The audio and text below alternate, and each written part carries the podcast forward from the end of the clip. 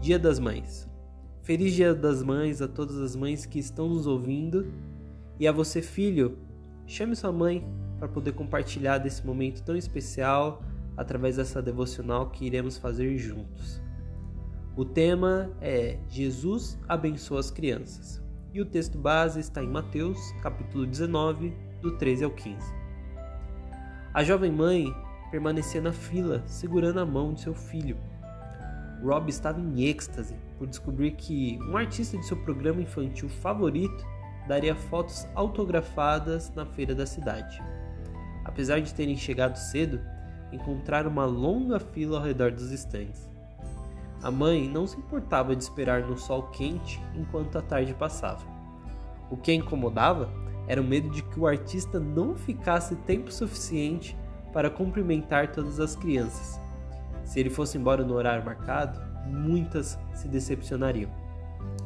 Uma mãe na passagem bíblica de hoje caminhou por estradas empoeiradas e permaneceu pacientemente perto da multidão, segurando a mão de seu filho. Ficou surpresa ao ver quantas mães haviam vindo, mas estava disposta a esperar sua vez para que seu filho fosse abençoado pelo novo rabi. Repentinamente, muitos homens se colocaram em frente à multidão com expressão de reprovação, ordenando aos pais que se afastassem. O coração da mãe se encheu de decepção ao sair dali. Então ouviu outra voz repreendendo os discípulos impacientes.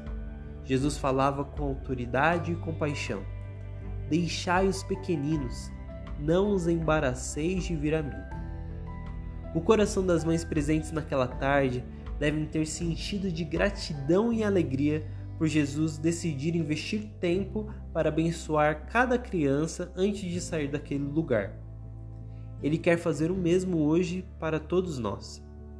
Não temos discípulos impacientes nos constrangendo a não incomodar o Mestre.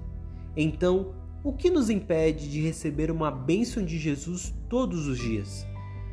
Muito frequentemente, nossas agendas lotadas não incluem tempo de solitude com Deus.